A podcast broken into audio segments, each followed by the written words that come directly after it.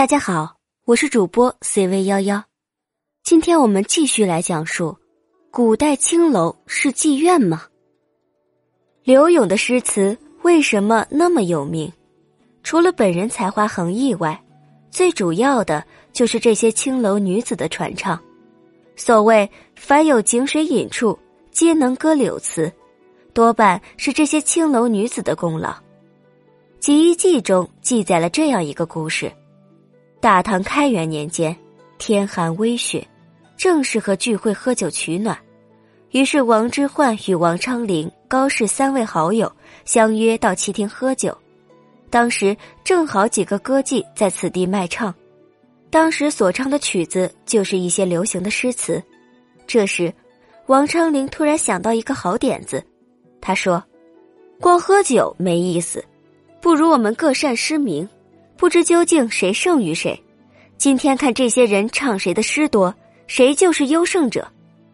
大家一看很有意思，于是赌局开始。只见第一个歌妓唱的是王昌龄的《一片冰心在玉壶》，王昌龄自然得意洋洋。接着第二个唱的是高适的《开妾泪沾衣》，高适也很高兴。到第三个唱的。还是王昌龄的“凤肘平明金殿开”。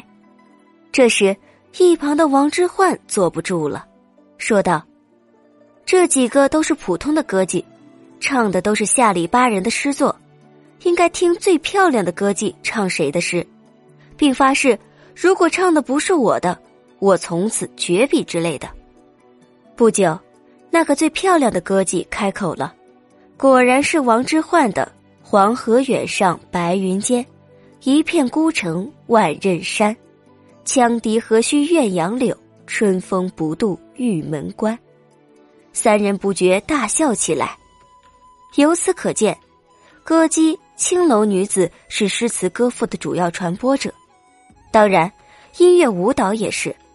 事实上，青楼还是重要的社交场所。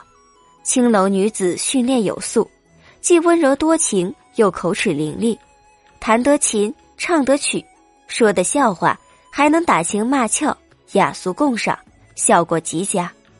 所以，古人的社交应酬不少都安排在青楼，边喝酒边谈生意，还能欣赏歌舞，岂不美哉？那么，古代男人为何喜欢去青楼呢？这恐怕是主要在于，只有与青楼女子才有可能建立一种无拘无束、轻松自由的异性朋友关系。青楼女子与才子，岂非才子佳人？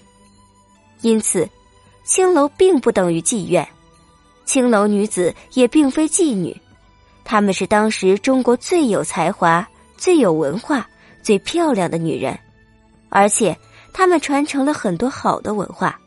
只可惜现在有青楼却没文化，有青楼女子却没才艺。